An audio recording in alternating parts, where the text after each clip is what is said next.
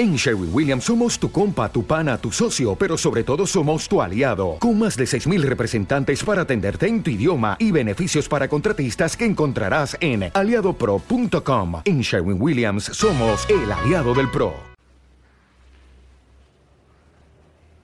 La primera carta a los hebreos que escuchamos hoy nos explica la fuerza de la fe.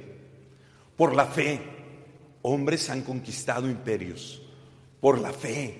Hombres han resistido torturas indecibles por la fe.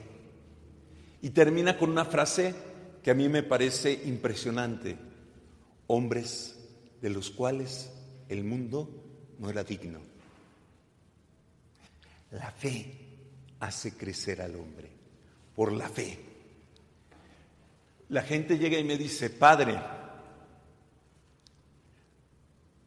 Yo solo le pido a Dios tener salud, porque con eso lo tengo todo.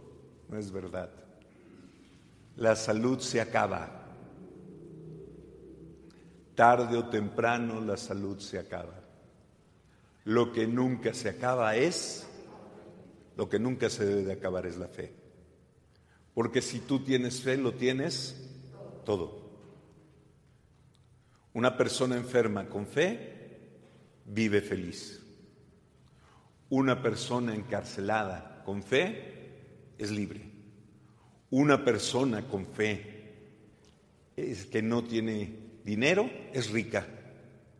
Una persona con fe es una persona que tiene los horizontes de Dios. Y por eso los hombres que tienen fe, este mundo no es digno de ellos. Hoy escuchamos un ejemplo de esto último. El mundo no era digno de él. Jesucristo llegó a liberar a un hombre atormentado, sufriente. ¿Y qué hizo la gente? Expulsarlo. Vete de aquí. Dios nos llama a vivir en la fe, porque la fe nos da los horizontes de Dios. Elige a Dios.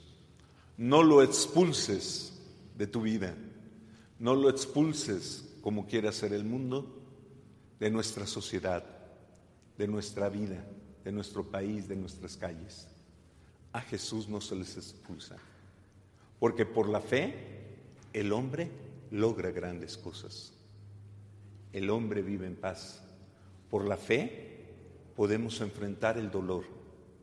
Por la fe podemos descansar en paz cuando llegue el momento de terminar nuestros ciclos. Por la fe podemos decirle adiós a un ser querido que hemos amado mucho. Por la fe podemos cada mañana enfrentar el mundo con paz, porque la fe es el germen de una vida plena, porque Dios es la vida, el camino y la verdad.